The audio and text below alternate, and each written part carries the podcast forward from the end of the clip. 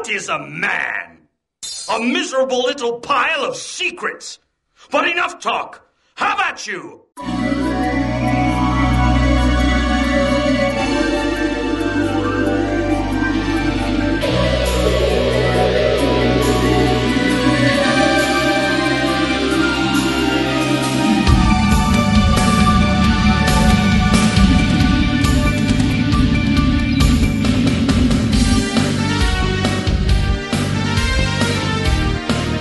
Bem-vindos a mais um Grindcast. Eu sou o Muriel e o protagonista dessa série devia ser o Richard. Eu sou o Celso, o Aito, e eu queria saber o que, que é um homem. A resposta homoerótica sempre é correta. Ah, e eu sou o Christian.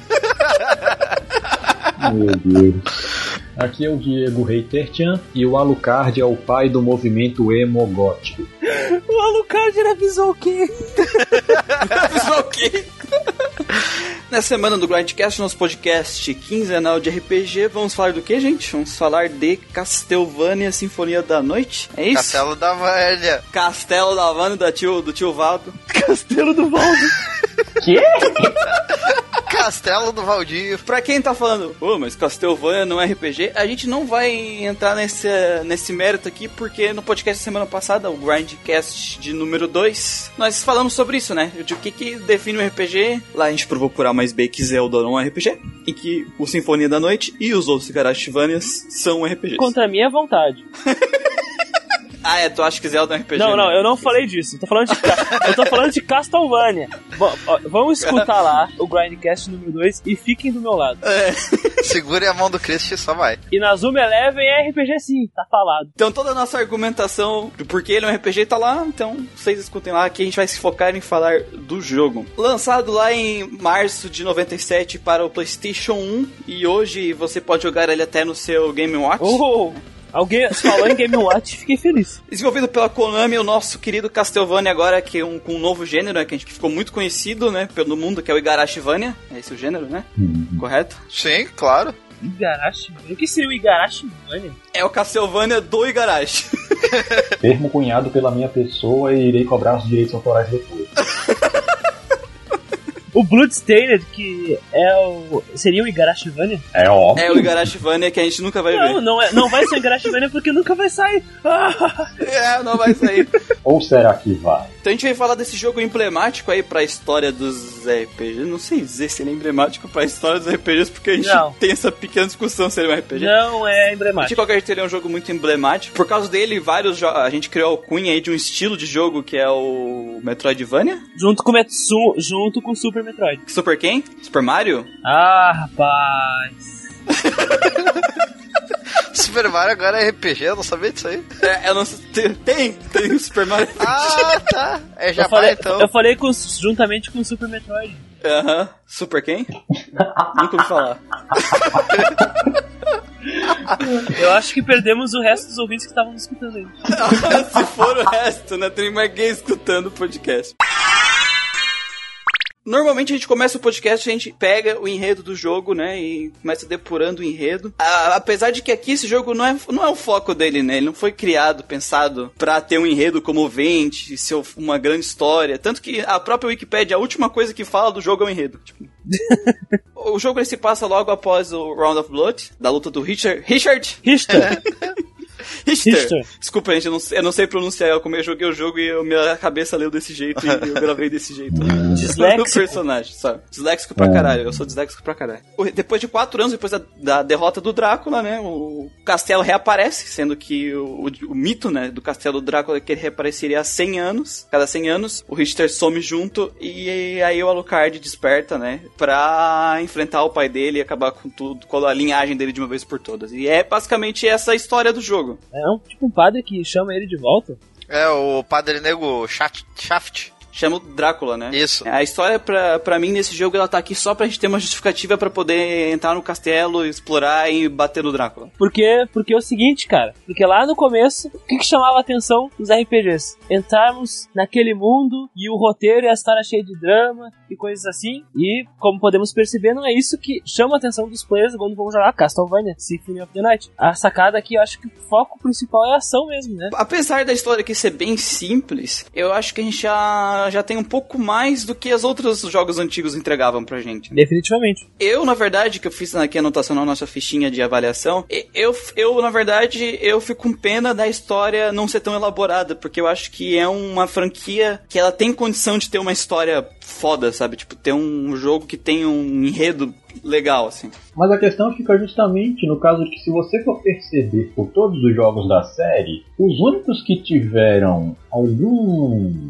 trato, né, algum refinamento no enredo foram os Lords of Shadow. E são justamente os jogos mais detestados pelos fãs da franquia. Só que eu acho que não é por causa disso, né, que o pessoal não gosta desses jogos. Eles mudaram muito tudo, Eu né? estou apenas citando como é o exemplo de um pedaço da franquia que resolveram apelar um pouquinho mais para um roteiro elaborado, escalhado. E sabemos que não só a mudança de jogo foi ruim, mas também o roteiro desse jogo é uma merda. Daí não ajuda, né? Tipo, vamos dar um foco maior em enredo, em personagem, mas vamos fazer tudo lixo e vamos tirar todas as partes que o pessoal gosta de gameplay e colocar esse jogo 3D genérico. Mas eu entendo que o, que o, que o Muriel quer dizer quando ele fala da, da história. Porque, por mais que o roteiro ele seja um roteiro bem rasinho nos jogos, a lore, a, a história, tudo que tem por trás é muito rico, né? É, normalmente nos Castlevania o que, que é? é? O Drácula ressurge, o cara vai lá e passa as fases pra matar o Drácula. E aqui a gente já tem algo que é diferente. A gente tem um. Primeiro que a gente não controla um Belmont, a gente controla o, o Alucard, é o protagonista do jogo, né? O Richter sumiu. E o castelo reapareceu. E tudo isso é desenvolvido, sei lá, em duas cenas, três cenas que, é do- durante a gameplay. A dublagem americana não ajuda em nada o jogo também. A- apesar daquela. da gente ter aquela épica cena do Drácula e do Richter no começo do jogo. A dublagem é muito You're canastrona. a monster! Die, monster! You don't belong in this world. It was not by my hand that I'm once again given flesh. I was called here by humans who wish to pay me tribute. Tribute? You steal men's souls and make them your slaves. Perhaps the same could be said of all religions. Your words are as empty as your soul. Mankind ill needs a savior such as you. What is a man? A miserable little pile of secrets. But enough talk. Have at you! What is a man? A miserable pile of secrets. É icônico, é um momento Claro. icônico. O texto até, a texto até que não é ruim, o texto é legal. Agora, o- a, a dublagem em si não, não, não foi. É, essa parte aí do Drácula eles pegaram de um, de um clássico da literatura e coisa e tal, eles meio que adaptaram. Porque lá fora era de, uma, de um livro, uma coisa assim. Não, o do japonês parece que o, o, o, o Richter, pra mim, no japonês, a fala dele é muito Jonathan Joestar lá. Oh, não! Orano Rato! O coração, os corações dos homens se unirão para derrotá-lo, não Ah, sei o que. Pega de fogo e Deus, bate no Drácula. Porcaria. Vamos, escolher, vamos escolher um ma- mangá clássico pra basear a fala do Rick. Vamos escolher Jojo. Vamos pegar o pior Jojo que tem. Magnífico. Ué, porque Richter, tá falando o- de Josuke? O pior. Nem foi citado. Não. Você não tem a vergonha de dizer que o Jonathan é melhor que o Joe. Você seja Não, homem. disse que o Josuke é. Vá se ferrar, desgraçado. Josuke pode ser um idiota, mas ao menos ele tem presença. Ele não é um completo banana que fica dando a bunda pro Dio quase todos os dias na da escola, em casa, pra se tornar amiguinho dele e trazer a paz mundial. Vai se lascar. Tu pega o character design dos personagens, tu pega os personagens em si, apesar do jogo ter, sei lá, seis personagens e dois, três deles aparecerem uma vez, é um character design bonito, assim, tu olha os personagens, sente um carisma vindo deles, né? Sim. Tipo, Principalmente o, Alu- o Alucard lá, que nem o Hater Chan falou lá, o... Como é que é, o Hater Chan? Pai do movimento emogótico. É... Não, não, bah, os personagens são A roupagem. Se tu, pegar, se tu pegar a roupagem deles aqui e a roupagem, por exemplo, lá do, do, do Round of Blood, os personagens estão muito mais, tipo assim, bem trabalhados a parte do design Por deles. mais que o, que o Richter e o Alucard tenham a mesma cara, eles são bonitos.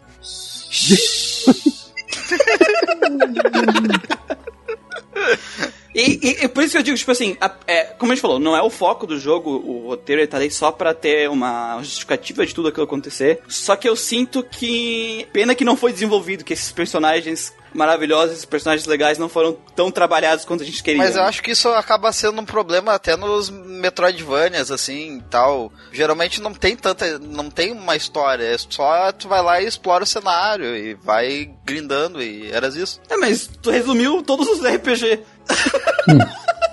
tu, tu sai explorando o mapa, vai grindando. Não, não, não. Mas eu digo. Oh, foi uma experiência com Breath of Fire, né? Não, o que eu quero dizer é que assim, ó, como é que funciona normalmente a história de RPG, principalmente em japonês? Tu sai explorando o mapa, grindando, chega a um ponto onde vai contar um pedaço da história e depois tu segue. Dá pra fazer isso no Metroidvania, não, não, não, não- nada impede. Sim, mas geralmente não ocorre. Olha os Metroids. Ah, não, não, não, não, não, não. Né? Não, não meta Metroid, porque até o lançamento do Symphony of the Night, Metroid era tudo ação, perambulando o lugar inteiro, só antes da abertura e depois do encerramento é que vinha qualquer coisa de história. Não é válido uma comparação. A história do Metroid, é- ela é rasa, só que é- ela é que nem do, do, do Castlevania. Ela, ela- existe a lore, uma lore forte também. Só que a história do Metroid ela é explorada em- nos outros jogos. Pega o Other Mission, o seu Other M e o Mas é aquela coisa, eu acho que, que, o, que o lore do jogo, o jogo tem uma narrativa em potencial que infelizmente não tá trabalhada, mas é ok porque não é a proposta de valor do jogo, né? Ele não tá aqui pra entregar isso. Em nenhum momento ele prometeu realmente Por mais que a, a- a ideia de ação e plataforma e, e os dois compuserem esse gênero do Metroidvania, eu acho que a gente tem que separar eles nesse momento aqui, o Castlevania e o Super Metroid, porque primeiro que o, Cas- que o Castlevania ele tem todas as características de RPG, enquanto o Super Metroid ele não é. Ele é backtracking e é aquela coisa, né? A gente tem o a gente tem no começo ali, a gente pode jogar com o Alucard, que é o protagonista, e depois tem como abrir o Richard, né?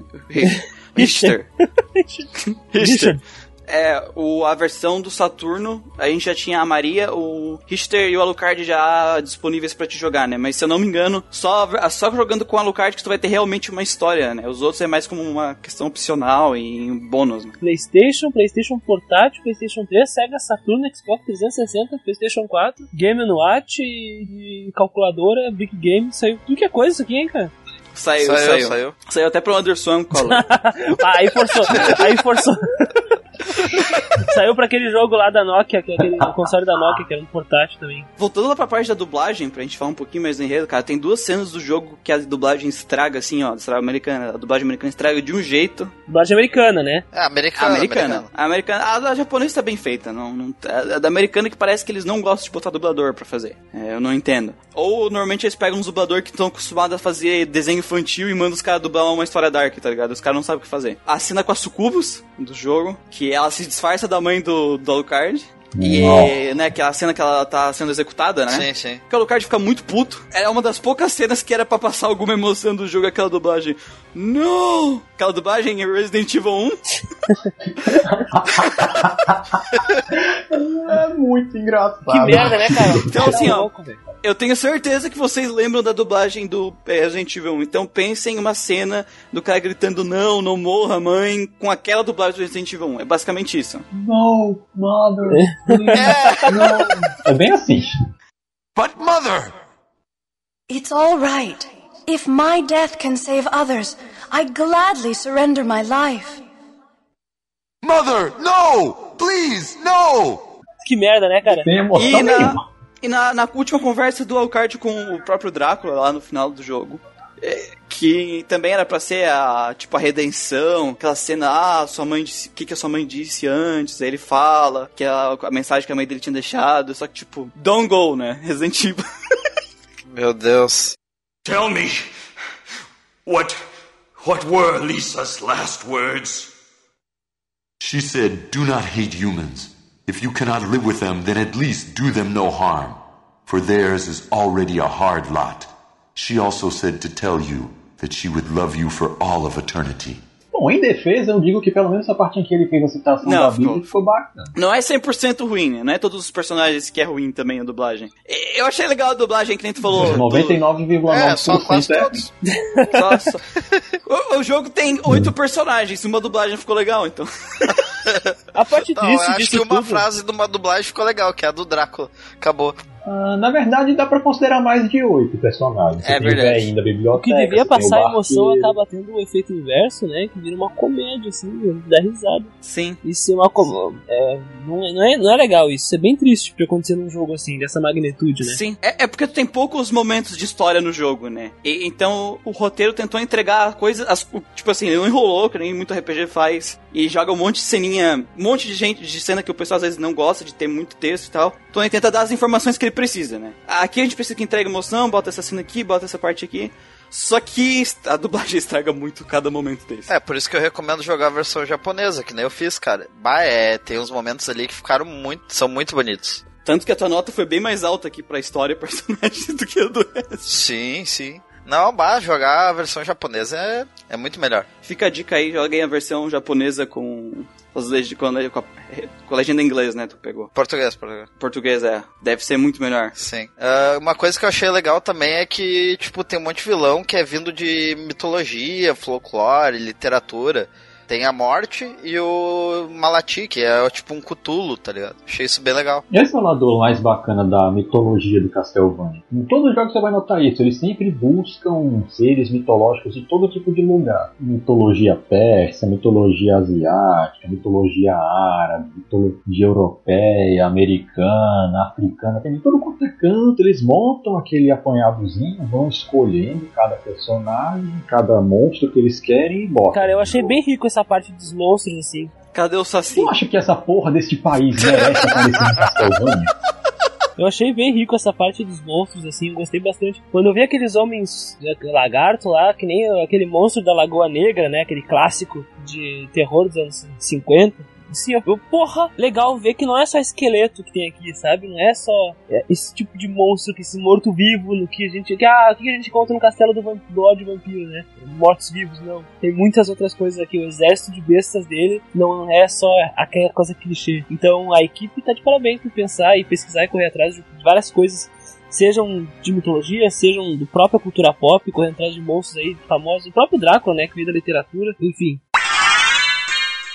Vamos falar agora então da jogabilidade e seus elementos. A parte que realmente importa no jogo, é isso que o jogo quis entregar, é a, a nova roupagem do Castlevania tá aqui dentro, né? Então, normalmente o Castlevania era aquele jogo totalmente linear, né? O personagem não corria, pelo menos os primeiros. Mal pulava. Mal pulavam. É, é numa fase, chega no final, enfrenta o boss, próxima fase. É, era assim. E a nossa, as nossas armas eram alguns acessórios, né? De arremesso e o chicote. E o Castlevania Symphony of Night mudou isso pra franquia, né? Além de adicionar todos os elementos do RPG, como level, status variados, aquela ficha de personagem, os elementos de grind, de drop de itens, é, fraquezas de inimigos contra certos itens. Ele, usando o Alucard de protagonista, o Alucard pode usar múltiplas armas, né? Não tem mais o, o clássico chicote. É, vários tipos de armas diferentes. Vários tipos de armas, e cada tipo de arma muda completamente a jogabilidade Também. do Alucard. Uma espada né? de duas mãos é mais lenta, uma espada, uma espada curta é mais veloz, né? E assim por diante. Uma rapieira é extremamente mais rápida, mas dá menos dano. Os próprios báculos, né? Tem uns que tem animações diferentes. Tem uns báculos que a, a animação de ataque dele, ele, ele começa atacando por trás da cabeça dele, então ele pega o inimigo que tá atrás. Então ele pega os dois. Só que tem um cooldown maior para voltar, então tu não pode bater tantas vezes seguida. Sim. Tem as espadas elementais também, né? Que você dando lá o comando de um Hadouken, ela dá um poderzinho especial. Tu pode lutar de mão vazia, né? Ou com as luvas, que aí ele fica muito rápido, só que o alcance é ridículo, porque é o alcance da, dos braços dele só. E os movimentos do personagem, assim, na minha opinião, são fluidos, funcionam muito bem, sabe? E eu acho que não é travado. Pode ter gente que diz, ah, esse, aquele jogo, é, por mais que seja legal, tem movimentos que são meio travados, os monstros são meio... Cara, eu achei ok, não é nada demais. É, é bom, não é nada ruim, assim, quando eu vi algumas pessoas comentando, querendo falar mal do jogo, que horror. Mais respeito com o Castelo da Havana. É, o jogo aí tem 20 anos, né? É, na, pra época dele, apesar de eu também concordar que tem um ou outro monstro que tá meio bugadinho, o Alucard, ele é muito fluido, a animação Nossa, dele. o sprite é lindo, né, cara? Uma coisa que eu acho legal é que tem o lance das magias também, e os familiares, né? Que ficam, ficam muito úteis na, no lance de batalha e, e, junto com o equipamento eles se tornam um, um lance de que tu fa, fica pensando na estratégia tal. Isso eu achei bem legal. O, o jogo ele te dá tantas opções de combate, tipo tu tem tantas coisas que tu pode usar para pro combate que tu consegue customizar muito o Alucard por uma maneira de combate até ou uma maneira que tu se identifique melhor, tu pode for o jogo inteiro com essa maneira, ou de tu ter tantas maneiras diferentes que tu pode combater bo certos bosses de maneiras diferentes. Isso torna o jogo rejogável de diversas maneiras possíveis. Diversas, diversas. Tu pode testar muitas combinações. Bom demais. Só tem uma coisa que eu acho muito roubada nesse jogo que eu aprendi na cagada.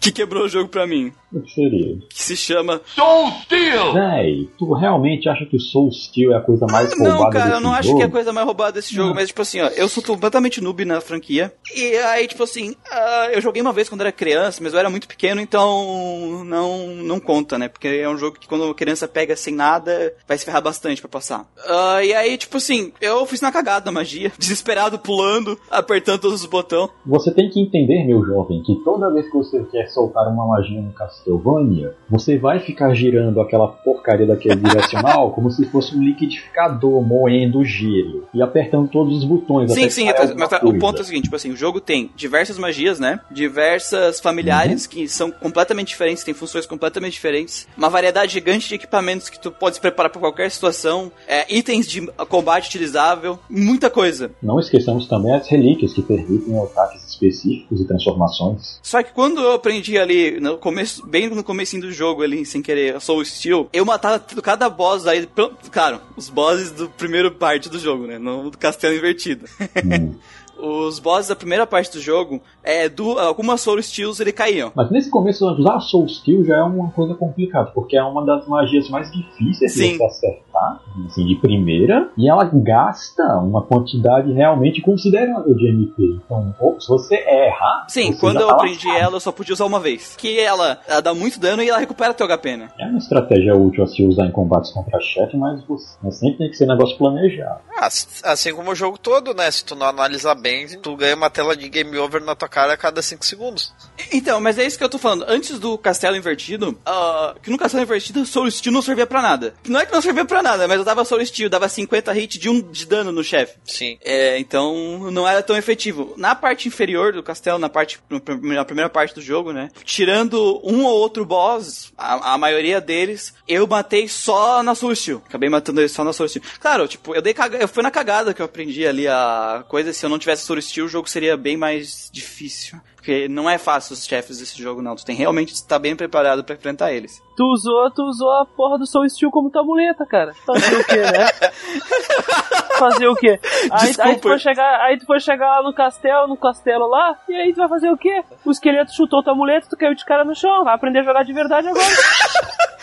que, que que tu pode dizer em tua defesa? Eu quero ouvir. Não, é, é, é isso que eu vou falar, tipo, é, eu usei muito a Steel na primeira parte e eu me fudi na segunda parte por isso, porque, tipo assim, eu não tava pronto, porque como eu usei demais a Steel na primeira parte do jogo, eu não aprendi a jogar tão bem o jogo, né? Mas é claro, essas habilidades de muleta aí fodem o jogo. A gente comentou isso no do, do Breath of Fire 3 lá, com, com a Force Orb lá do dragão. E a Soul Steel, no teu caso, é a tá Force do, do Castlevania, cara. Porque Não, mas a- no caso do Breath of Fire, o tu consegue ganhar o jogo só com a Force Gen. No caso do Castlevania, tu não consegue ganhar o jogo só com a, a, a Soul tudo Steel. bem, você teve que aprender a jogar Eu que dei caminho. sorte de ter aprendido. É que, tipo assim, ó, normalmente só vai aprender a Soul Steel mesmo, vai conseguir ela, sei lá, quando tu, tu encontra ela, se não me engano, né? Tu encontra o comando no jogo, né? Se não me engano. O Soul Steel eu acho que não tem como comprar o comando de primeira. Eu acho que tem que fazer aquela paradinha de ir pra baixo do bibliotecário e dar aquele pulo. não, não, liberar sim, mas ele. tipo, tem como liberar ele, mas eu, tipo, é que eu aprendi muito no começo do jogo, muito na cagada, entendeu? Então, Não, é que to- todas as magias, se você executar o comando, em qualquer momento Sim. do jogo vai aparecer a- o comando dele. Depende só de você ter a sorte. É, então, porque ela eu fiz a magia de bola de fogo, então quando eu tava desesperado, eu tentava fazer todos os comandos possíveis pra ver se sair alguma coisa. Já tentou o código Konami nele? Não, é um não jogo da Konami, Konami. cara. Ué, tu tentou o código Konami? Não, Ah, não, por que tu tá não, me mas se tu disse que testou tudo que era possível, eu não fui desesperado assim. Não, não, não, não, não, eu testei, eu não testei o código. Deve ter, deve funcionar, deve ter alguma magia que sai com o código da Konami. Pô, o código Konami clássico. E uma outra coisa aí, Muriel, que a gente falou da jogabilidade, a gente até meio que fugiu um pouco do assunto e voltou de novo agora. E que a gente usa os dois braços do personagem, né, cara? Isso é muito legal. Um, cada botão é um é, braço. isso é legal. E eu fui me dar conta depois Uhum. de ter morrido algumas vezes, assim, no início.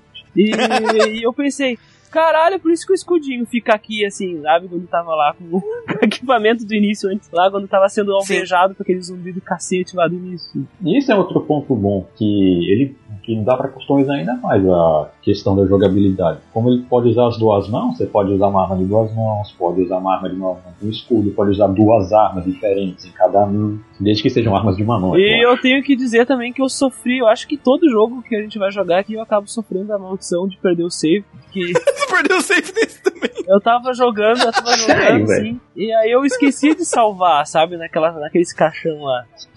E aí eu, quando eu morri, só que eu não perdi 20 horas, né? Não perdi 20 horas. Aí quando eu morri, eu pensei, aí eu pensei, tá, tudo bem, voltei. Aí eu fui ver o mapa e eu, ué, cadê o resto do castelo, sabe? Deixa eu bater palmas de novo pra você que você merece. Ah, mas tudo Ai, bem, ai. tudo bem, eu só segui meu caminho, né? Eu acho que, é, é tipo assim, ele é um jogo É. que combate, a, o combate dele, ele é muito gostoso. Nossa, muito. Recompensador. E ele tem uma curva de aprendizagem legal. Eu acho que é tipo assim: no começo os monstros são bem mais tranquilos, ele depois vai aumentando o nível de putaria. E se tu tenta ir pra um lugar que tu não é, não é pra estar ali ainda, porque tu, tu não tem o nível de estar ali ainda, tu ainda não tem a experiência de estar ali, o- aquele monstro vai comer a sua bunda. É, tu aprende na porrada, dá uma bordoada e tu fica. "É, Cara, a primeira vez que eu fui, não, será que eu vou pra baixo? Eu vou pra baixo. Tinha um cavaleiro lá. Eu dei um, um ataque nele e ele deu um monte de dano. Aí ele me deu uma espadada, eu perdi 70% do meu HP. Mas sabe que eu gosto disso, hein, Muriel? Sabe que eu gostava de ir nessas zonas aí e eu ficava tentando matar esses bichos aí que eram muito high level. Ah, era um tipo. É, é tipo um desafio. Ô mulher, esse que tu tá falando é aquele Sword Knight que tem naquela plataforma da é. Outer Wall, né? Ah, velho, hum, aquilo ali é uma desgraça pra matar você chega lá É pela muito primeira ruim de vez. matar. Não, pior que tem no Castelo Verde tem uma parte que tem vários desses knights fudidos, né? Tem uns três na mesma sala.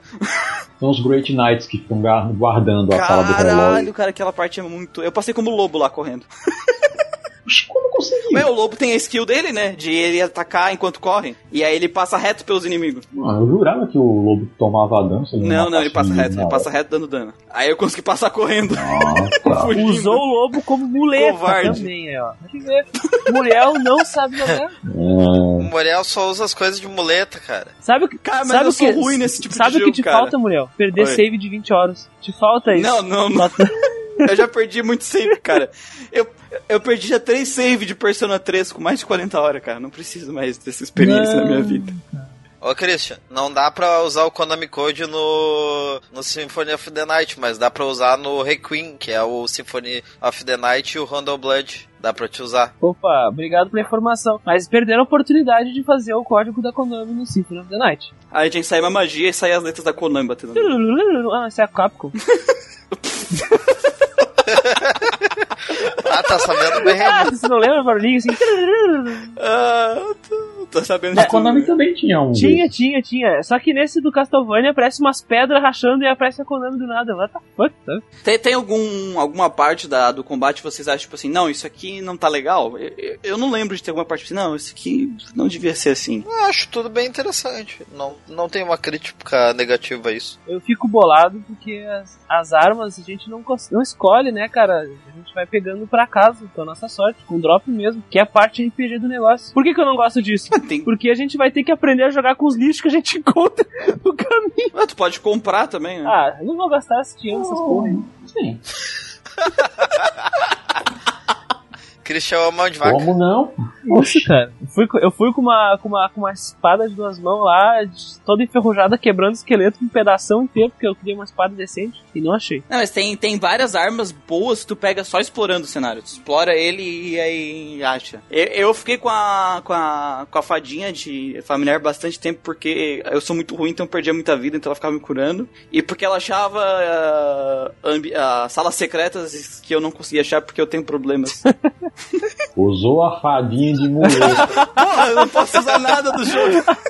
Tenha vergonha, Muriel. Caralho, o jogo tá ali pra. Os, os, os elementos tá ali pra equilibrar o jogo, eu não posso usar nada. Tinha que ser o Alucard sem equipamento só na mão. Tem que jogar que nem antiga, mas era um Castlevania antigamente. No braço, cara, no braço. Eu não cheguei a pegar a, a summon da espada lá, o familiar da espada. O Retarchan que usou bastante, né? Retarchan? Como você não conseguiu encontrar ele, rapaz? É Eu não sei, ou eu não, ou eu não encontrei, ou eu sou idiota o suficiente de não ter visto que eu Tu tinha. não ele. sabe procurar. Ó, va- vamos ensinar a menino Muriel como pegar o seu familiar da espada. Ó, existe um lugarzinho no castelo que se chama Olrox Quarters, onde você mata um chefe chamado Olrox. Você anda pro lado esquerdo depois que sai da sala de combate dele, você vai encontrar uma sala com uma ponte. Lá no teto, se você jogar um machadinho duas vezes, vai quebrar. Aí você pula lá e pega Ok. a espada. Mas fala da espada então aí, sabe tudo. Bom, a espada é tanto um familiar quanto uma arma em si. Você fica usando ela quando você bota ela em level 50. E sim, você vai ganhando level com, em questão dos familiares que atacam. Acho que a fada também. Você ganha level conforme eles vão matando os inimigos. Acho que no caso da fada é você que tem que matar os inimigos para ela ganhar level. Eu não tô lembrado agora.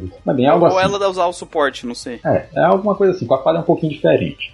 Mas tipo, você vai lá matando os inimigos com ela, quando ela chega em level 50, ela faz uma animação toda doida lá andando em zigue-zague, para na frente da tela e desaparece, e depois você tem que reativar ela no menu de relíquias para poder usar de novo, ou você vai no seu inventário e aí você pode equipar ela para usar para lutar. E dizem que ela é bem forte, né? Uma arma que dá bastante dano. Em termos de arma de uma mão, assim, só em termos de ataque puro, ela é a arma mais forte do jogo. Mas claro que nós sabemos qual é a arma mais forte do jogo. Qual? Rapaz, se você dizer que é o braço dele, eu vou dar um murro em tudo. É,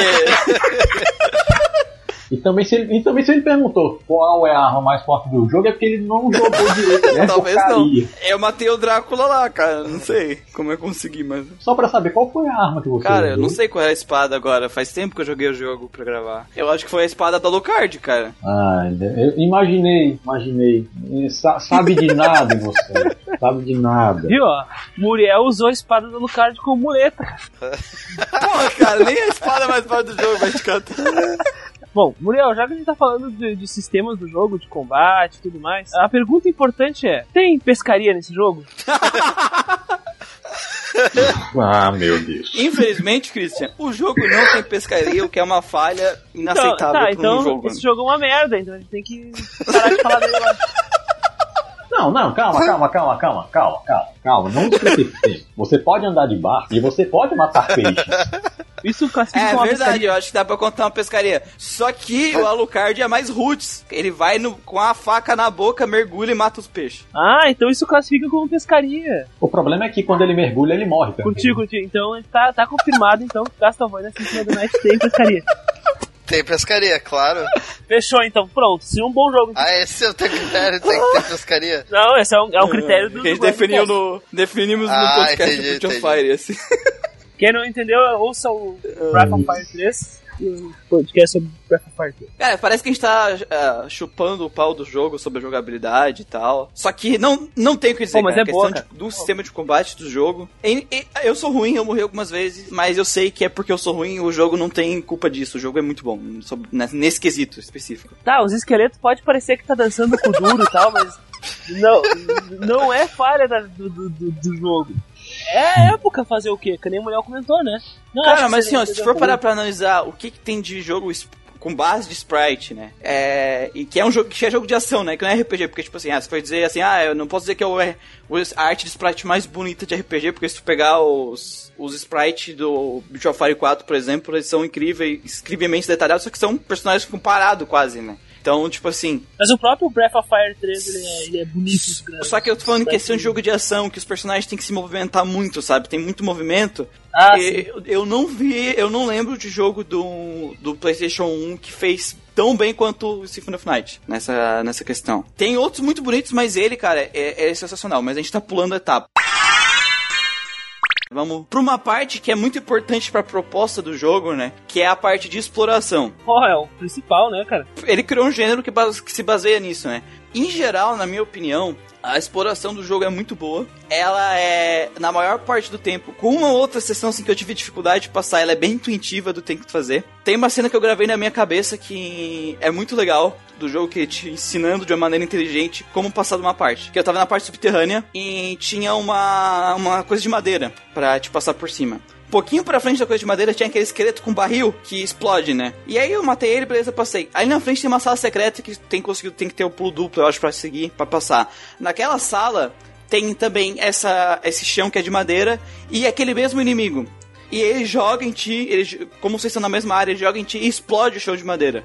E, então tu se liga que lá atrás tu pode atrair o cara pra lá pra explodir o show de madeira, sabe? Só que o jogo não te mostrou um tutorial, sabe? É, ou uma cutscene pra fazer isso. Ele fez de uma maneira muito inteligente pra te explicar várias, como passar de várias partes do jogo, sabe? Intuitivo, quer dizer, né, Muriel? É intuitivo. Mas tem um porém aí, que eu acho. Por exemplo, vamos pegar o exemplo que todo mundo que, que pelo menos abriu esse jogo passa, que é a cena do, do do Richard contra o Drácula. Cara, ele te dá um personagem complexo, tem várias habilidades e foda-se, tu não sabe fazer nada. Quando eu fui jogar com ele, eu não entendi nada que tinha que fazer, eu sabia só já bater com, com, a, com a arma dele. E, e- e- tá isso. bom, cara, porque não tem game over, então tu vai testando. Eu sei, claro, claro, claro, sim. Não tem como tu perder, mas. Sei lá, cara, achei estranho. Eu fui me dar conta que eu podia ficar girando aquela corrente ali, segurando o botão depois. Pode? Pode.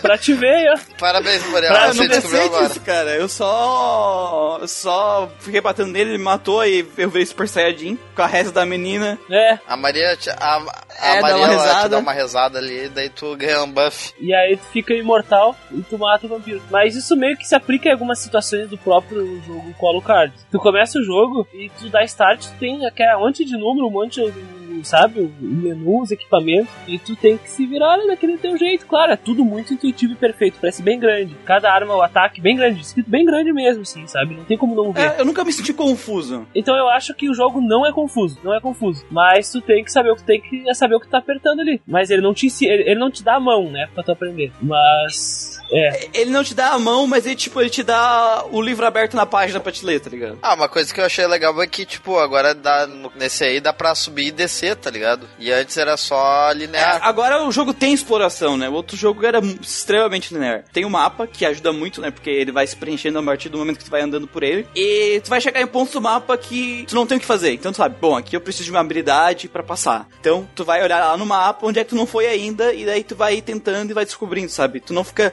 Nesse Castlevania eu não fiquei perdido, tipo assim, meu Deus, eu não sei o que eu tenho que fazer. Porque tu olha pro mapa, tá, eu posso vir pra cá, posso vir pra cá, que eu não fui ainda. Dá pra te ver que ali ainda deve ter mais alguma coisa, sabe? Então tu tem uma noção mais ou menos. e mesmo o ato de te deslocar pelo castelo, ele não é maçante porque o combate é divertido com isso. né? Não, o combate é divertido e o castelo é variado, né? As salas são variadas. De... Nossa, tu entra na porta e muda tudo, o laboratório de alquimia. Aí tu percebe, porra, isso aqui é uma área diferente. Aí tu- É, mas não muda só a, a, a textura, né? Muda a navegação por aquele cenário também diferente, né? Aquela região navega de uma maneira um pouco diferente. As plataformas estão posicionadas de maneira diferente em cada região, sabe? E é uma indicação indireta do jogo dizendo que, ó, aqui tem inimigos diferentes, certeza, tudo é diferente, né? Não, vocês falaram de passar de um cenário diferente pro outro. Uma coisa que eu acho muito tri é que o sistema de loading ali é tipo, tu nem sabia que era, tá ligado? Um loading. Porque tinha aquela salinha e tu passava ali e aquela passada era o load. Eu não sabia disso. Eu não sabia disso. Que nem no Resident Evil o loading é abrir a porta. E eu gosto que nessa sala aí é o silêncio, né? Não tem nenhuma musiquinha de elevador nem nada de espera. Eles podiam ter colocado a musiquinha, mas eu acho que o silêncio ele é estratégico porque ele te dá a aprendição. É, é, eu, eu também senti isso nessa parte de exploração. Quando tu tá indo, indo pra aquela sala, é, tu tá indo pra um lugar inesperado, né? Pra um lugar novo, tipo, tu, desconhecido, tu não sabe o que vai, aparecer, vai acontecer. Aí tu entra e toca uma, a, a música, né? Ah, o silêncio foi, acho que incrível. Nota 10 mil pro jogo aí pelo O silêncio. silêncio pronto. foi muito perfeito. Efeitos sonoros e silêncio. Só teve uma coisa que me incomodou sobre a, a, a- sobre a exploração. Durante o jogo, tu pega várias habilidades pra poder passar pelos cenários, explorar, né? O lobo. Não, não é o lobo, cara. O lobo um pouco porque é, ele só se torna realmente útil de, pra mim, na minha opinião, depois que ele pega a habilidade dele de correr e bater. Antes disso eu quase não usei ele, mas é o pulo duplo, cara. O pulo duplo, pra mim, pelo que eu vi, ele só serve mesmo pra passar por partes específicas onde ali precisa o pulo duplo. Por exemplo, aquela tem várias partes do jogo que tem múltiplas plataformas, tem que ir pulando uma pra outra, uma pra outra, que todas são distâncias de um pulo, né? Uma da outra. Se tu usa o pulo normal e quando tu tá quase caindo na plataforma, tu usa o pulo duplo, ele não alcança a outra plataforma. É pra isso que existe o morcego e o super pulo. É, não, sim, cara, mas tipo assim, o, o- depois que tu pega o morcego, o pulo duplo não existe. E o super pulo pulo, tu tem que estar com a, uma bota equipada e não é uma magia que aparece nem no sistema do jogo, né? É baixo, cima, pulo. É, sim, eu Difícil. sei, mas tipo, não é uma coisa tão, tão intuitiva o super pulo quanto o pulo duplo, né? O pulo duplo é uma habilidade que tá escrita lá na tela. O super pulo é uma coisa que não tá nem escrita nas magias. E isso tem que usar a bota especial, né? Pra usar o pulo duplo também precisa de uma relíquia. Sim, mas é uma relíquia que tu é obrigado a pegar, que faz parte, que tá escrito lá, que,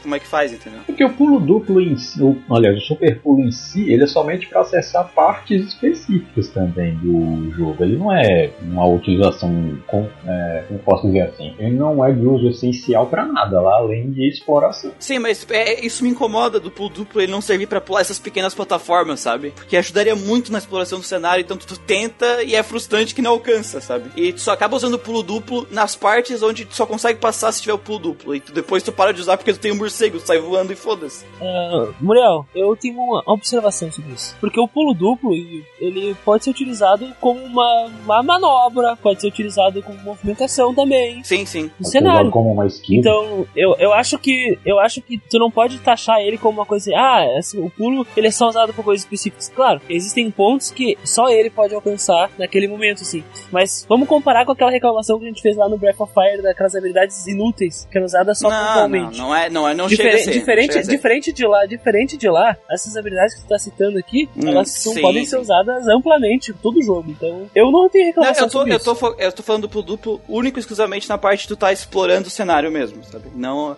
Em combate, eu sei que ele pode Sim, ter sim. outras, acabar tendo outras utilidades, principalmente pra esquiva de ataques e tal. Isso aí realmente não, não tem o que reclamar. Tô falando na parte que eu- na hora que eu fui explorar, é, eu explorar, é, ele seria muito bom no momento que tu já tá, tipo, já, tu já tá na parte final da exploração do castelo, que faltam poucos lugares, sabe? E, e seria inter... então ainda não, tá, ainda não pegou o morcego. E seria interessante que ia te cortar muito tempo se o pulo duplo alcançasse o, o, o tamanho de dois pulos mesmo, entendeu? E cortar muito tempo na hora de passar por cenários que tu já passou várias vezes, entendeu? Resumindo É. a história, ele tá Sim. reclamando porque não pôde usar o pulo duplo como um muleta.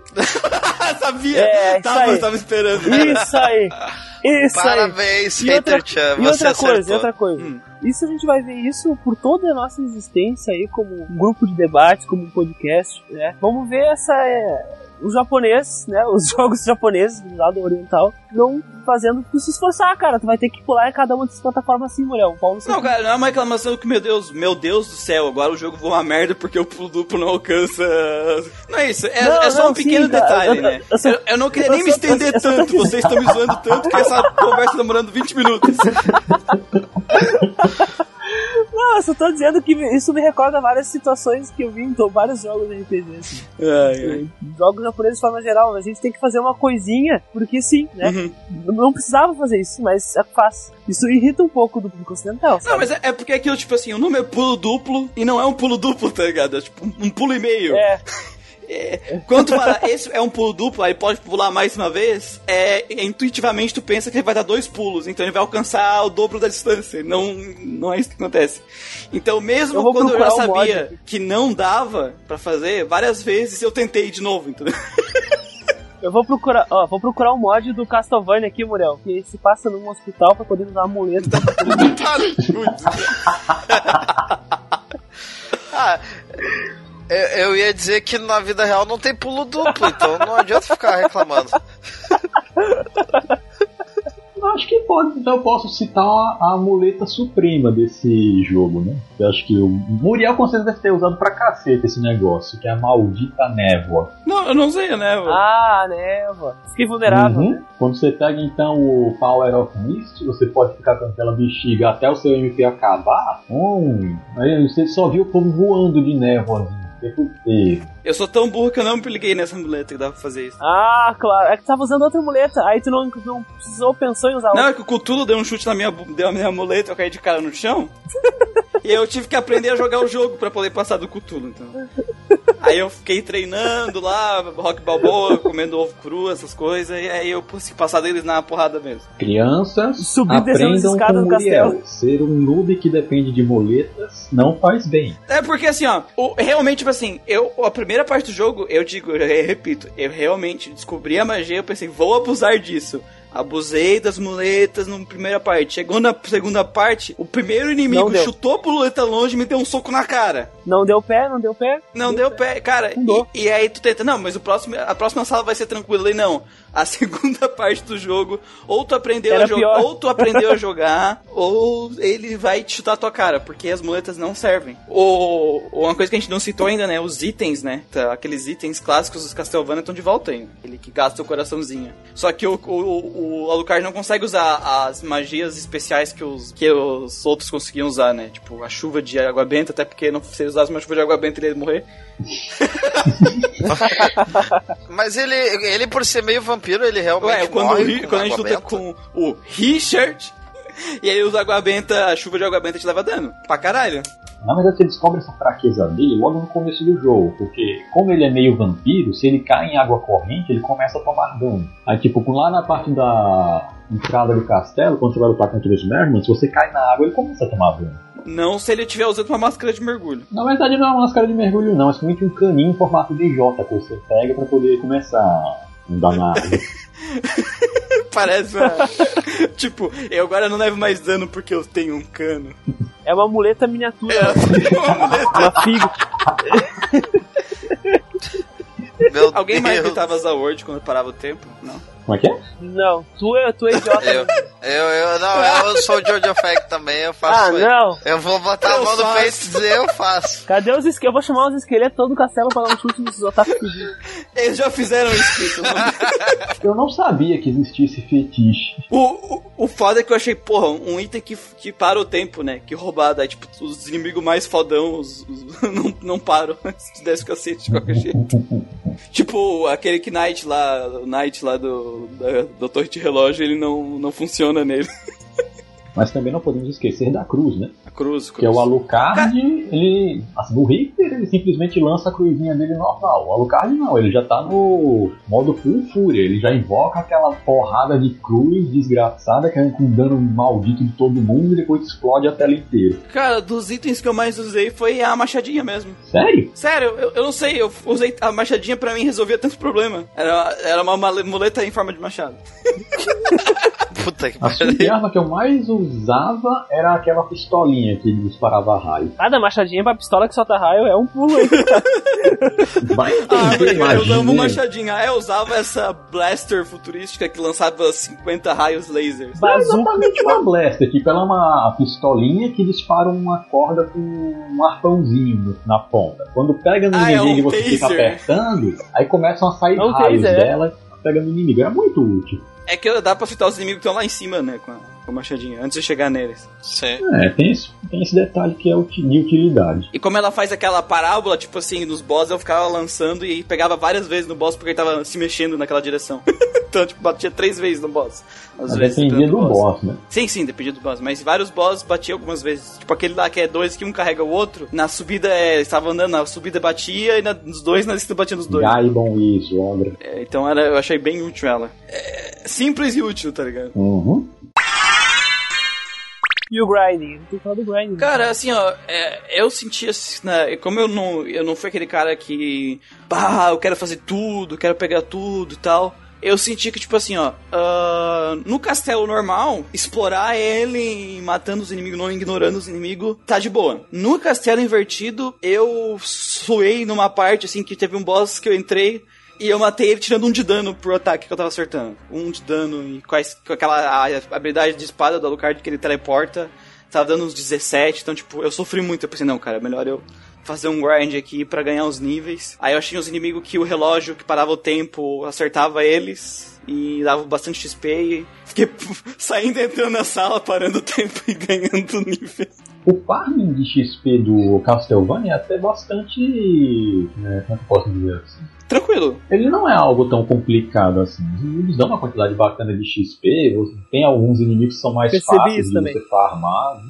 Ele, ele é bem amigável. É, a palavra que eu queria buscar é essa, amigável. Quando tu tá muitos níveis acima do aquele bicho, ele já deixa de dar XP, mas tipo assim, quando tu tá níveis abaixo, ele te dá muito XP pra te alcançar rápido, sabe? Tipo, Uhum. Assim, nessa parte que eu tava muito abaixo, é, em uns, uns- uma meia hora, assim, eu peguei uns 6, 7 nível. E aí acabou, eu pude jogar o jogo de boa, sabe? Sem precisar mais fazer grind. Foi, foi bem tranquilo. Foi só uma coisinha que eu tive que fazer. Até porque na parte do castelo eu tava dando uma corrida dos inimigos porque eles estavam muito forte mesmo. Tava dando cacete e tava salas cheias. Ah, o que eu achei do grind, assim, ó, é que se eu na minha primeira jogada, que eu fiz uma coisa mais casual pra conhecer, coisa e tal, é que tu dá, dá pra ti do começo ao fim só matando os monstros que vão aparecendo, assim, eu achei bem tranquilo. Não precisa ficar horas e horas grindando e vai, e mata e volta. Dá pra ti bem tranquilo até o final. Quando eu entrei pela primeira vez naquele castelo e eu matei o esqueleto, eu vi subindo os númerozinhos, deu level up pela primeira vez. Eu pensei, vou ficar nessa sala matando os monstros pra sempre. eu fiz isso.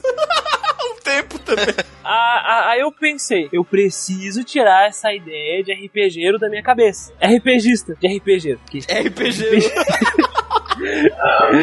RPGista da minha cabeça, vai me fazer mal, eu não vou terminar esse jogo nunca. Aí eu continuei jogar. Porque, cara, aí eu comecei meio que a ignorar essa coisa de grind. E os itens iam aparecendo, aparecendo, só que eu tenho azar, né? Então aí às vezes não aparecia nada. É, explorando tu acha eu- aqueles itens que aumentam vida e o, o número de corações, o MP, então é tranquilo, tá? Mas eu acho que é a ideia que o, que o Hater Chan que- quer dizer com o grinding é ser tático, né? Se tu precisa de um item elemental, tu quer o item elemental, corre atrás do monstro que dá aquele item elemental, fica lá tentando. É, mas não fica matando aleatoriamente uma, uma pilha de monstros só pra, pra ver o que acontece, sei lá, né? No termo das armas elementais é mais fácil. São cinco espadas elementais e elas estão espalhadas no jogo. Só na exploração você já consegue pegar elas. Porém, Elas não dropam, não? Eu que não achei porra não, elas, a- as armas do, do- Os modelos básicos delas, cinco armas, você encontra espalhado. Tipo, tem uma lá nas Abandon Caves, tem uma nas catacumbas, elas ficam espalhadas. Agora, se você quer as versões melhoradas delas, aí você tem que grindar Ah, pra sim. pegar. Porque cada uma das cinco tem uma versão melhorada, que tá em algum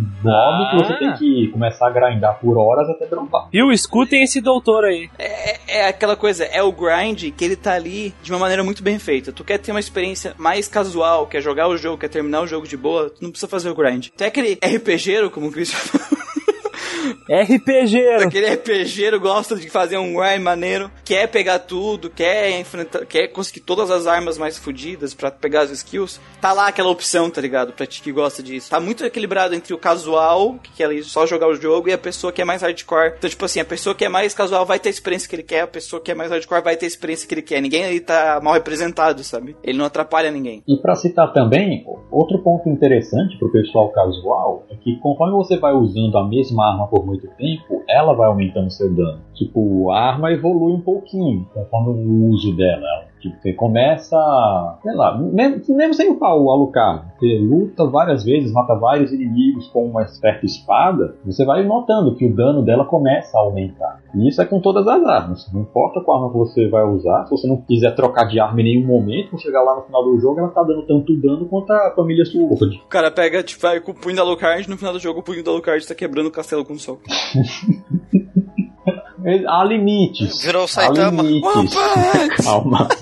Vamos resumir toda a história. O grind só é necessário até o momento que você dropa uma Crisai Green. Depois acabou o jogo. Porque essa, é- essa é a equivalente a uma bazuca, alguma coisa assim? A Crisai Green é a muleta. Eu falei que a névoa é a muleta suprema de movimentação. A Crisai Green é a muleta suprema de combate. Cada vez que você aperta o botão quadrado, a espada dá três golpes. Então você fica apertando o quadrado direto, é uma metralhadora que vai lá o tempo todo tirando uns 300, 400 de dano. Ela não é uma bazuca, Ainda bem que uma tu não, Gatling Gun. Basicamente. ainda bem que tu não contou isso pro Muriel, senão ele Se teria ele usado. tivesse uma coisinha chamada bestiário, ele saberia de quem dropa essa arma. Bestiário? Tinha isso.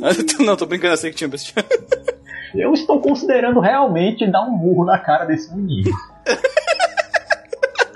A questão é, qual é o nível que tá o teu soco? Tem que saber. Tem que saber. Cara, eu sei que quando o Alucard tá com, usando as luvas, ele dá voadora, então é muito mais legal. Pô, isso é maneiro, né? Ele dá voadora, ele dá soco foguete, ele solta rabu. Ai, ai. Cara, pra quem matar o Drácula com uma espada fodida e metralhadora, se tu pode chegar numa voadora na cara dele, cara. Eu- acho que. Papai, eu tenho uma Ah, coisa a de- dizer pra você. Eu. Me dá uma vadeira no cara. Agora eu tô imaginando uma arte com o Alucard dando um pesado assim na cara do, do Drácula. Ah, mas depois daquela dublagem em- em inglês, eu também queria dar uma voadeira no Drácula.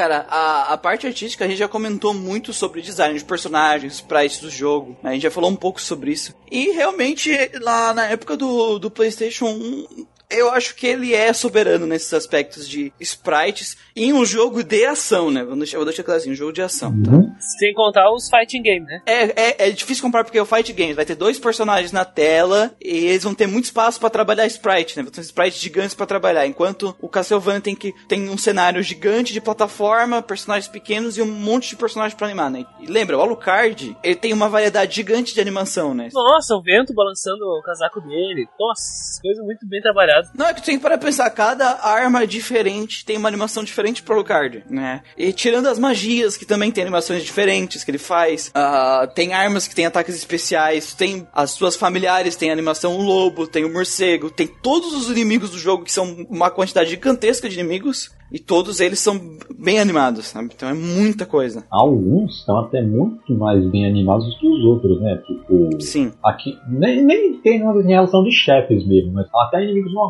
como não, não, o Fire Devil, os Werewolves, os Minotauros, todos eles têm golpes variados e diferentes que realmente você vê o esmero da pessoa em tentar animar aquilo de um jeito bonito. É, é o foda que, tipo, é um jogo lindo, a a- dentro da proposta dele, ele entrega tudo que ele promete muito bem, e aí eles pegaram esse estilo e o Agarashi e jogaram pros portátil, né? Sim. Um monte de gente não jogou os outros Igarashi Vania porque acabaram indo pra portátil aí. A, a gente já falou bastante da parte artística, de gráfico, então vamos falar da parte sonora do jogo, né? Maravilhosa pelo silêncio. Maravilhosa É, silêncio. tirando o silêncio, que foi a- uma ideia genial, né? Triple S pro silêncio. Triple S com silêncio. Silêncio maior que pescaria. Não, não, não, não. Respeita a pescaria, velho. Se fizessem, se fizessem um jogo de pescaria em silêncio. Nossa! Porque Ô, ô, pesca, Christian, porque pesca tem que ficar Se, quieto. né? fiz- se fizesse um jogo de pescaria em silêncio e a pessoa estivesse pescando dentro de um kart, Nossa! Nossa, Diddy Kong pescando. cara, assim, ó, a, a música do jogo, eu primeiro eu quero tirar ela do jogo, tipo, vamos tirar ela do contexto. Ela é uma música fantástica, né, cara? Pegar o nome da compositora aqui. Yamane Michiru. Isso. Eu tentei subir aqui pra ver, mas tu já sabia de...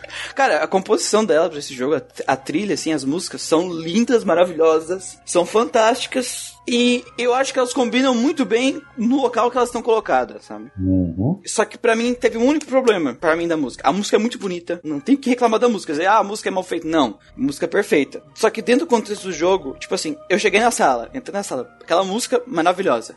Deu três minutos de jogo, tudo que houveram. Tipo, parece que abafou na minha cabeça. Cara, é isso. Eu não entendi nada que se passou aqui, mas tudo bem. Você começou a ouvir barulhos do seu estômago no lugar da música. Exatamente. Cara, era isso que eu escutava. Tipo, eu tava jogando e parece que o meu cérebro, ele cortou a música. Então esse é um problema seu, não do jogo. Não, é um problema do teu cérebro, né? Eu acho. Não, e não é o jogo, eu acho que é o teu cérebro que tá probleminha, tem que dar uma Não, cara, passeada. vocês não entenderam. A, a música tava ali, mas parece que ela não tava, tá entendendo? É isso que eu tô querendo dizer. Ah! Ah, Eu não consigo compreender o seu o que você quer dizer. tu entra na- no local a primeira vez, tu começa aquela música a tocar e tu, nossa, muito boa essa música, tu começa a andar, tu começa a aumentar os bichos e tal, tal, explorando, tal, parece que a música Não, some. mas isso Ah, é imersão, então tu acaba não. Eu entendo, eu entendo o que quer dizer. Não, não, não. Eu acho que não tem a ver com imersão. Eu entendo o que o Muriel quer dizer. Eu acho que tu, tu, tu, te, tu te foca tanto no combate ali no momento que a música ela apaga. É, a música parece que, tipo, ela não tá fazendo diferença. No meio, no meio de barulho de monstro e de espada e de arma, tu. Eu vou dar um jogo que eu tô jogando agora, que eu tava jogando agora, tipo assim. Não, não, eu sei que é diferente e tal, mas é o senti- sentimento da música. Porque eu gosto. Eu acho que, tipo assim, a música tem que dar. Quando a foca é gameplay, a música tem que dar. aumentar o gameplay, né? Ela tem que aumentar aquela sensação do gameplay. Se o foco é enredo, é o momento de drama, a música tem que aumentar o momento de drama, e o momento de comédia, a música tem que aumentar o momento de comédia. Se o foco é imersão, a música ou o silêncio tem que ajudar naquela imersão Ó, o daquele silêncio. momento. Que a gente falou lá, o, si- É, o silêncio ali o daquela silêncio, parte. ele tem uma imersão. É, o silêncio ali foi muito bem, bem escolhido. Então, tipo assim, por exemplo, lá no Earthbound, tá? Ah, o Earthbound. Que eu tô Não, jogando Earthbound. é Earthbound, né, cara? Ah. Não quer comparar o Castlevania? Tipo assim, as músicas de Earthbound são mais simples, tipo, não são músicas mega ultra orquestradas. Só que, tipo assim, se é, uma, se é uma parte do jogo que é pra te perturbar, tá tocando uma música que tu quer tirar o. tu quer desligar ela. Tá. Se Se é pra te passar. O momento que o, que o Ness sobe na bicicleta, eu tô balançando junto com ele, na bicicleta feliz, sabe? Porque a, a, música passa esse sentimento o tempo inteiro. Então, tipo assim, eu entro no cenário do Castlevania, toco a música, a música é muito bonita, ela, ela combina muito com aquele cenário, tu sente que faz sentido, mas. Ela não te faz diferença ali. Pro... É, parece que ela não faz tanta diferença quanto ela devia Sim. fazer, entendeu? E depois de um tempo que tu já tá explorando o castelo mil vezes, vai e volta, vai e volta, aí mesmo que parece que ela não, não ela tá sendo desnecessária ali, sabe? Eu nunca tive essa sensação. Nesse sentido, eu tive essa sensação. Não que a música seja ruim, pelo amor de Deus. Não, eu não tive essa sensação. Eu tô que nem o Hater Chan. Então. Não, eu entendo o que o Muriel disse porque eu, eu, eu, eu senti algo assim também. Eu acho que eu, eu concordo com o fato que tem que aumentar a, a nossa experiência. Assim. A, a música ela não tem que ser só. É que é difícil, né, cara? Falar É de difícil, música. é difícil, não é uma falar de fácil. música. Porque daí a gente pensa, por exemplo, no Mega Man. No Mega Man, a música ela não vai te dar a, a- sobre, ela não vai te colocar dentro da imersão do jogo. Mega Man clássico, né? Sim, sim. Sim. ela vai te dar o embalo, ela vai te contextualizar o o ambiente. Por exemplo, Mega Man 2 tu tem o- o- a- a- aquela fábrica do Metal Man, do Robot Master, que te lembra uma fábrica aquela música, sabe? Metal Battles, por exemplo. Beleza. São jogos, são gêneros diferentes, mas eu, eu quero que vocês entendam a questão da música, né? Porque eu acho que é isso que o Muriel quer tá dizendo, né? É isso que tá falando? Isso. Sentir que aquilo tá fazendo parte da tua experiência. Sim, sim. É, eu não senti que fez parte da minha experiência o tempo inteiro, entendeu? Chegou momentos que parece que ela não não conseguiu entrar ali. numa- ela devia estar ali junto, mas ela não tava, Tu entendeu? não viajou com a música. É, parece que a música não, não foi comigo.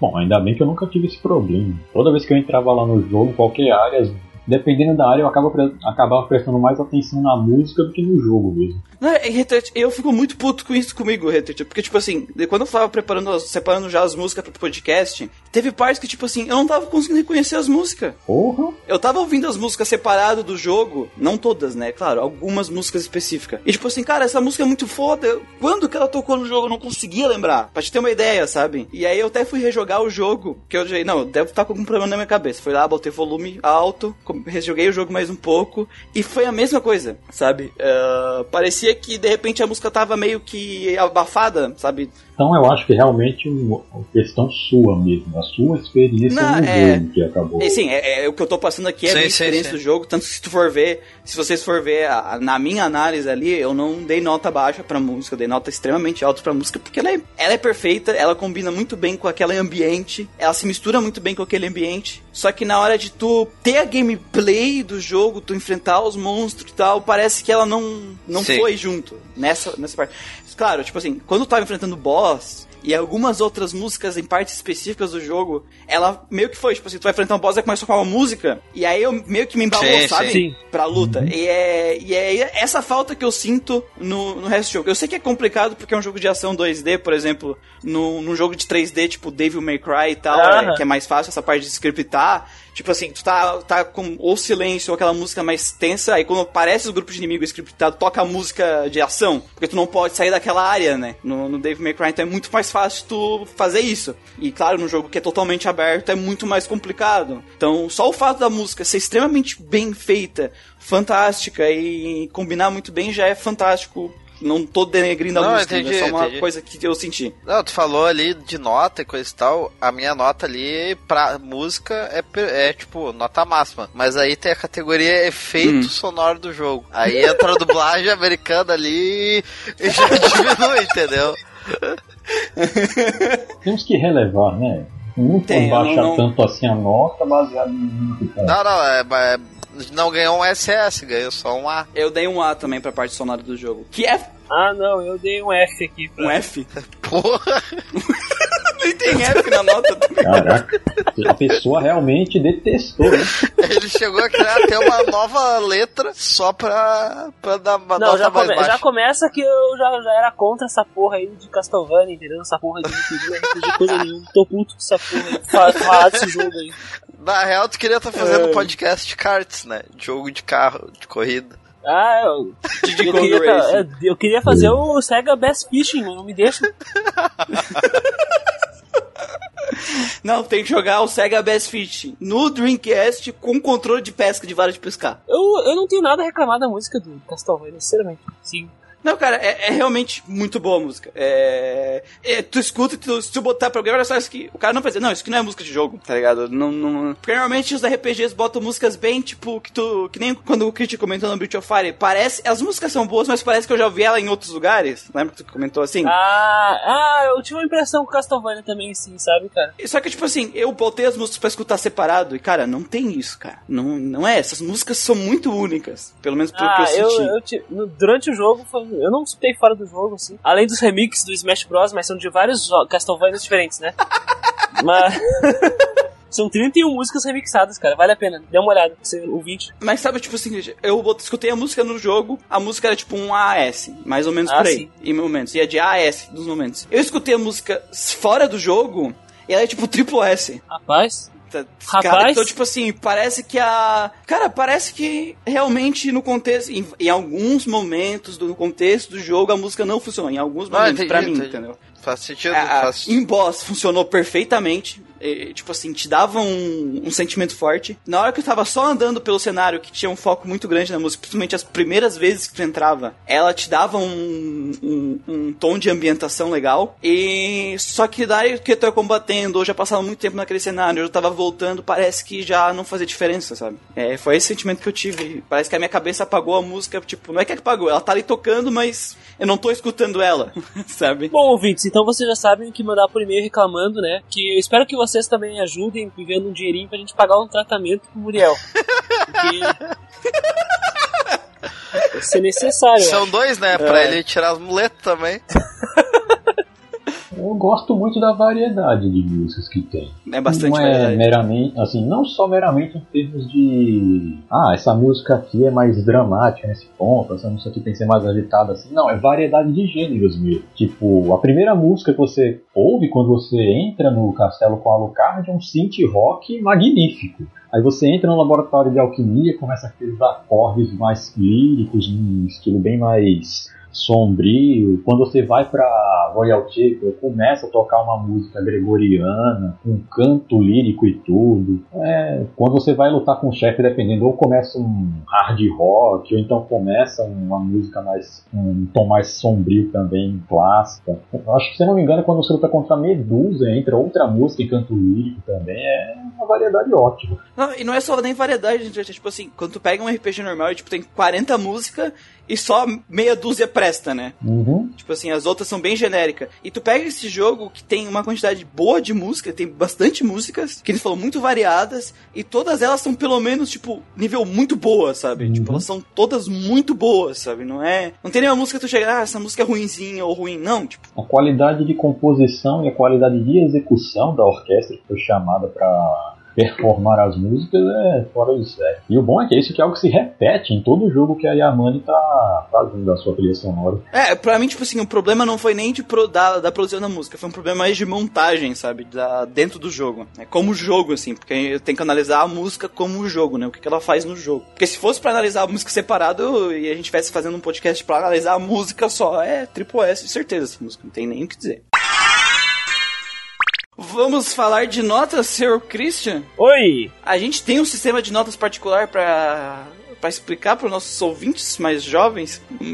Três episódios, como se todo mundo já tivesse decorado. Como é que Nessa juventude aí que não compreende como é que funciona um sistema de, de, de notas, que diferente de, dos outros lugares pelo mundo aí que empregam um sistema de notas quantitativo, né, que é com números que coloca uma nota 10, nota 9,5, as pessoas se matam, porque elas não conseguem compreender, mensurar o que, que é o 0,5. Para não ter esse tipo de problema aqui, nós trabalhamos com um sistema qualitativo, né, Muriel? Qualitativo.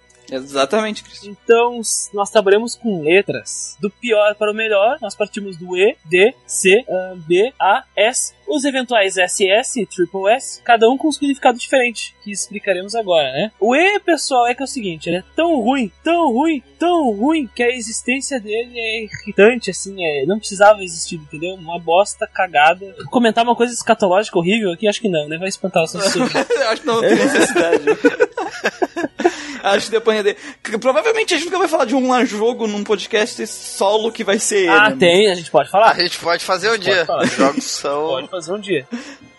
O E é tão ruim, tão radioativo que dá câncer, né? Tecnicamente. É, ó. Se tu tiver a mídia física dá câncer na hora, assim. Vamos fazer uma forma bastante fácil para que todo mundo entenda. Uma letra E em um jogo indica que aquele negócio é tão bom quanto o gritinho da MC Melody. Nossa.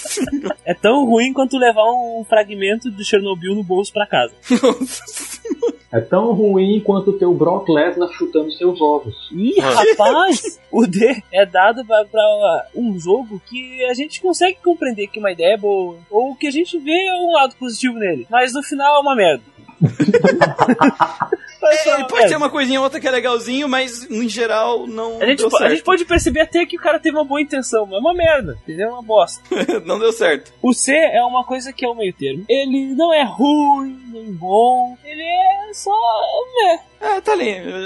O B Já vi mais uns três assim. O B, ele é quando o jogo ele tem todos os, ele tem características bem aplicadas, né? Ele diverte, ele cumpre a proposta dele, ele não é necessariamente a coisa mais le- legal, inovadora, é, original do mundo. Ele não te marca necessariamente, é, mas o resultado final é positivo, não é ruim. É um bom jogo. Uhum. O A significa que é bom, é muito bem executado. Ele pode te marcar. E às vezes é difícil apontar um ponto negativo. E quando eles existem, às vezes eles podem ser relevantes. E aí vem o S. O S ele vai além disso. O S ele transcende a proposta dele, né? É dificilmente tu esquece do S. Ele quebra paradigmas. Ele pode se tornar um padrão. E além do S, existem ainda o SS e o Triple S. Exatamente, que eles são notas especiais, que aqui na nossa avaliação individual, uma fichinha de avaliação que a gente tem aqui pros jogos, a gente divide a avaliação em três partes, né? Em história, personagens, de jogabilidade e a parte artística. E um jogo ele vai receber as notas Double S se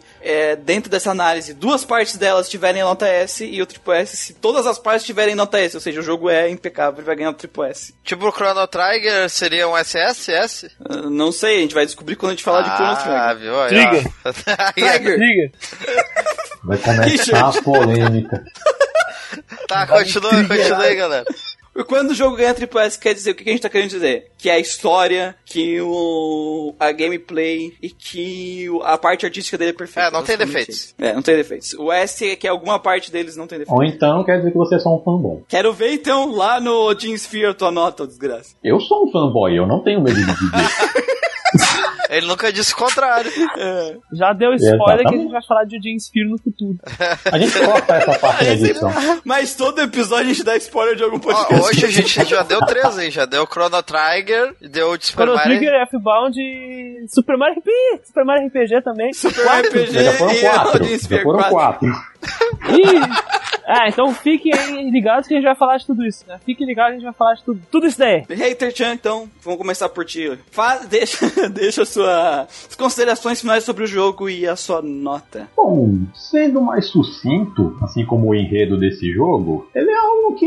Eu não lembro se eu citei isso com as mesmas palavras no podcast anterior da gente, mas ele apresentou uma evolução que mudou a história dos jogos. Porque ele refinou o modelo de jogabilidade que já existia nos antigos Metroid, mas ele acrescentou os pontos que se tornariam mais interessantes nesse jogo, moldariam o que é- seria o Metroidvania como conhecemos hoje, que é todo aquele sistema típico de RPG. Só por ele ter apresentado essa grande mudança, ele já mereceria uma nota no mínimo A. Mas aí a gente tem que acrescentar todo esse negócio. Ele tem uma jogabilidade maravilhosa, ele tem uma trilha sonora impecável. Eu não posso dizer exatamente que ele tem personagens ótimos, porque é, tem, tem, tem que ser seus defeitos, né? Tem que ter alguns defeitos. Mas se você for pegar o apanhado geral, ele é um jogo que definia a sua época. Querendo ou não, mesmo uma pessoa considere com exagero, mas sim, ele definiu a sua época. Ele foi um ponto de partida para um gênero inteiro. E ele é lembrado até hoje como um dos, um dos melhores, se não o melhor jogo da franquia. Então eu não tenho realmente como dar uma nota inferior a S pra ele. Pra mim é um jogo magnífico, ele merece todas as glórias e louros a que lhe são atribuídos. Resumindo é isso, o jogo é foda pra cacete. Seguinte, ó. Vocês me chamaram pra fazer isso aí, eu briguei com vocês lá no, no podcast do, do que é o RPG, o que não é RPG. Se você não É, tá, eles já, os ouvintes já entenderam. Se você, se você ouvinte não escutou ainda o nosso podcast, o que é o RPG e o que não é RPG, escuta lá pra ver que a gente brigou. Eu fiquei puto dessa porra aí de Castlevania, nem, nem é um RPG coisa nenhuma essa porra aí. Ai, meu Deus. Por que tu tá trazendo isso agora na hora da nota? Entendeu? Não, então, ó, escuta. Consideração final, Essa consideração porra final. Essa É consideração final. Essa porra aí, cara. O cara fica pulando de um lado pro outro, batendo nos bichos, tem que ficar matando o bicho pra pegar as armas. Metroid não precisa dessa porra aí, muito melhor, entendeu? Meu o quê? Então, então é o seguinte, ó. Pra mim, essa porra aí nem devia ter que estar falando isso aqui, mas já tem que falar, porque tá na pauta. Então, minha nota é essa. Ó, Muriel, não esquece de colocar Detest- um porra counter aí quando ele for falar. tu sabe por que ele botou isso? Por causa do silêncio. Falando sério. A- a- a- o resumo da nota do Christian é tipo assim, ó. Detestei. S. É, Cara, falando sério, esse jogo é demais, cara. É muito bom. É, ele é viciante, cara. Eu tive que me policiar de não perder a hora da gravação porque eu tava jogando ele. Eu dou S pra ele, faço das palavras hater tinha as minhas. Eu acho que ele mudou a história eh, dos próprios jogos de plataforma, né? Permitiu que mecânicas mais avançadas, poder entrar, eh, entrar gêneros diferentes dentro da própria plataforma. Plataforma é só uma forma de jogar. Não é necessariamente o, o gênero, é um guarda-chuva, né? Então a gente tem até o- co- consequências disso, que eu tava comentando com o Muriel sobre o Dust, que tem características desse, desse Castlevania? Uhum. Então eu acho que é muito importante tanto para a história dos jogos. Ele merece todos os louros, sim. As músicas são lindas, maravilhosas. Os sprites são maravilhosos também. Por mais que tenha esqueletos que dancem com duro. eu acho que. Os personagens eles não têm uma construção legal, as personalidades são superficiais, é um lado negativo, mas fazer o que, né? Ah, Fazer o que? Então eu dou um S pra ele, porque é exatamente isso mesmo, ele transcendeu a própria proposta, que era ser um Castlevania. E como a gente conhecia o Castlevania, não era nada que a gente viu no Symphony of the Night. Então S. Ah, eu acho assim, ó, os guris já falaram bastante coisa e tal, e eu concordo com grande parte. Eu acho que é um jogo que eles nem estavam esperando que fosse ser o, o que acabou se tornando pros fãs. E ele acabou por criar um gênero que é, tipo, muito copiado hoje em dia. Tem, os fãs adoram coisa e tal. Tem dois pontos que eu queria trazer. Uma coisa que eu achei interessante é que a Konami ficou embutindo nesse jogo aí, aquele jogo grades e a direito nesse jogo. Tem referência a isso a toda hora. Aí. E as músicas são muito boas. Tipo assim, o único ponto negativo mesmo ali que eu falei bastante e rebato na tecla foi a dublagem americana. Mas se tu jogar a versão japonesa, tá de boas. Que nem foi o que eu fiz. Ah não, tu lembrou da dublagem, eu vou, eu vou diminuir pra A, menor. Ah, não, calma, sai. Pariu. Calma, Christian. Ah, e não joguem no celular. É horrível. Joguei, joguei. A, versão, a, a, a batalha casual ali que eu falei, a primeira jogada casual, foi no celular, é horrível. Daí, mas jogando direitinho. Jogada casual. No celular, no celular. Android não, não dá. no- Sem controle, é, né? Foi, Foi no, no... no touch. Mas a, É o, re- mas a minha nota é SS. Do Burus. é o retrato casual jogar no celular Castlevania, né, cara? Puta merda. Ah não, peraí, Celso, tu deu SS? Dei. Minha nota é B, então. Quem eu falei? A parte de, de narrativa, ela é fraquinha. O desenvolvimento de personagem é fraquinho. Mas como a gente falou, não é a proposta principal do jogo. Ah, todo mundo aqui, pelo que eu vi na, na nossa ficha de avaliação, botou o menor peso na narrativa, porque não é a proposta. Infelizmente, ela é fraca né, nesse sentido. Poderia ser muito melhor, poderia, mas é um detalhe comparado com tudo aquilo de maravilhoso que o jogo entrega. Como o Christian falou, ele era pra ser um Castlevania, ele foi muito além, ele ele transcendeu o próprio gênero, conseguiu pegar aquela roupagem de Castlevania, o que tinha bom em Castlevania, e deixar muito melhor e é, ser acima de qualquer expectativa de qualquer pessoa. Eu sou um tipo de pessoa que não gosta muito desses jogos de ação, de plataforma, e eu amei o jogo, o jogo é, é fantástico no, no- sentido da jogabilidade dele, na exploração é muito gostosa, é muito gratificante explorar o jogo. A parte gameplay realmente ele transcende a própria proposta. Mas pra mim, a parte artística dele, principalmente a questão de, de sprites, ela faz a mesma coisa. É, a gente tava na geração do, do low poly, tudo tem que ser polígono, tudo tem que ser 3D. ah, a SEGA mudou o Saturno, que era pra ser um projeto, pra ser um puta videogame pra jogos 2D. No meio da produção mudou, enfiaram um, um hardware 3D quebrado no meio do jogo, quebrou o console em dois. A Nintendo tinha o chip dela também, de polígonos. É, tudo uns 3D que hoje a gente vê e acha ridículo, né? Porque os Popeye do Final Fantasy VII. O primeiro Star, Star Fox. E é um jogo que tenta ser, sair disso, ele é, ele é fora disso, ele vai fora disso. E ele, ele pega e consegue mostrar o, o, que, o que é uma evolução daquilo que a gente tinha nas gerações passadas, né? No Super Nintendo, pegar aqueles, aqueles gráficos 2D e levar para um outro nível, né? Mostrar todo o potencial que os consoles da época tinham para esse estilo de jogo, né? Não só mostrou todo o potencial, como pra mim, no- em questão de jogo-ação, de sprite, ele. Na época dele, ele é o melhor que tem na minha opinião, ele vai, ele vai muito além do que a gente esperava para um jogo de 2D, 2D na época. Então, como a gameplay é extremamente perfeita, é um S para gameplay, vai um S para a parte artística do jogo, então a minha nota vai ficar em o double S pro jogo também. Ah, não, mulher deu Double S? Peraí. Vou de. Peraí que eu vou dar um F. Então fechamos aí um grupo de S's pra, pra Castlevania. Castelo da Vânia. Sinfonia da Noite. A gente tá aí com dois S's e dois double S's. Muito boa nota pra Castlevania. Eu, recomendo, acho que é uma recomendação. Esses S's mostram que é um jogo incrível. Principalmente você que nunca jogou e gosta de um jogo que, que tenha um foco muito grande numa gameplay, uma gameplay gostosa, fluida, que gosta de explorar, que gosta de achar item escondido, esse tipo de coisa. Não tem por que não jogar Castlevania, Sinf- Sinfonia da Noite. Não tem por que não jogar. Então é isso, amigos. Estamos finalizando o A gente podcast. pode fazer um bolão, ô, Muriel, aqui, pra, Bolão? É, pra gente ver qual. Cada um aposta um ano pra qual vai ser o ano de lançamento do Bloodstained, né? O próximo jogo o Koji dará. Porque ele prometeu desde 2014 e até hoje nada. E é pra ser o sucessor espiritual aí, né? Beleza, beleza. Então, Christian, vai, dá um ano aí. O que, que tu Eu acha? acho que sai em 2020. Olha só. 2020, ó, tô, tô sendo ainda com positivo. Aito. Ah, 2030? Vou chutar longe. Caralho! Vou chutar longe. Do que Nukem, velho. Ah. Do que Nuke Forever demorou tanto, saiu. Não quer dizer que isso seja bom. Não foi, né? Hater Chan, qual é a sua aposta? Dezembro de 2019. Ah, Olha só. Eu Ele tinha. prometeu pra 2019, né? Mas Eu vou na fé também com o Hater Chan. 2019 a gente tem esse jogo aí. Vamos ver, vamos ver. 2030 eu Caraca, converso com vocês. Não me decepcione. Então, caros amigos, se é a primeira vez que você está escutando esse podcast, saiba que, né, esse já é o de, de número 3, que na verdade é o número 4, porque a gente tem o prólogo.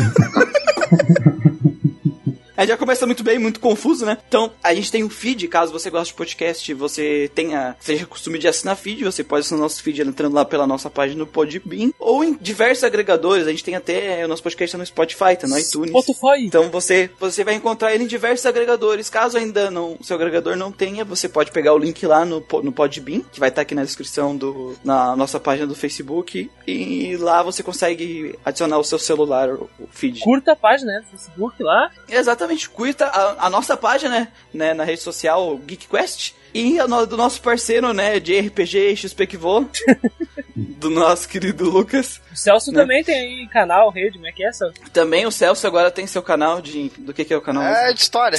Eu conto história dos personagens lá. É, porque é, é, várias vezes eu entrei e tinha várias coisas diferentes. É, eu não é bem definido, mas confuso. é. É uma enciclopédia. É uma enciclopédia. Qual digital. é, qual é o nome do canal mesmo? Celsopédia. Celso Acessem o Celso-Pad Lá no YouTube. Celso Pad, sei.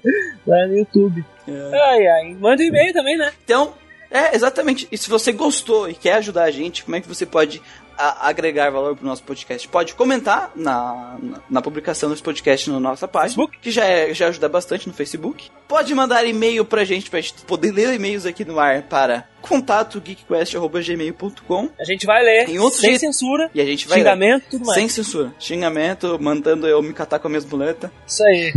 Isso aí. Aí O Christian vai dar um minuto de silêncio pra Eu já vocês. tô mandando aqui pro Muriel parar de usar moleta. A questão é que no e-mail vocês podem pedir um monte de coisas, vocês podem pedir as músicas, quem sabe jogos Você que a gente pode falar, né, Muriel? Exatamente, você pode fazer sugestões. O que, que você quer de RPG aqui? Lembrando que Zelda não é RPG. Ih, rapaz. e na Zoom Eleven RPG, então ficou decidido. do Super Eleven e Diddy Kong Racing e Sega Sega Fishing. Bass Fishing. E agora a gente sabe que Castlevania Symphony of the Night é um jogo de pescaria, né? Também.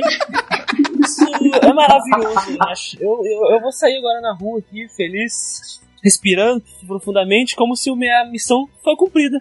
Outro, um outro jeito que você pode ajudar muito a gente é pegar o nosso a nossa publicação nas redes sociais, compartilhar e marcar para amigos de vocês que gostam de Castlevania, que gostam de RPG, pra virem escutar o podcast, porque isso ajuda muito a gente, né? É! É, no boca a boca que o podcast vai pra frente, né? Então se você gostou, por favor, compartilhe, marca dois amigos, enche o saco Quanto, deles. lá. quanto mais pessoas pra debater esse assunto maravilhoso, né? Melhor. Melhor, é a né? ideia que nós temos, né, cara? Vamos, É essa a ideia. vamos falar sobre isso. Então, com que música a gente vai terminar hoje o A podcast? gente pode colocar aí o, o cu duro, né?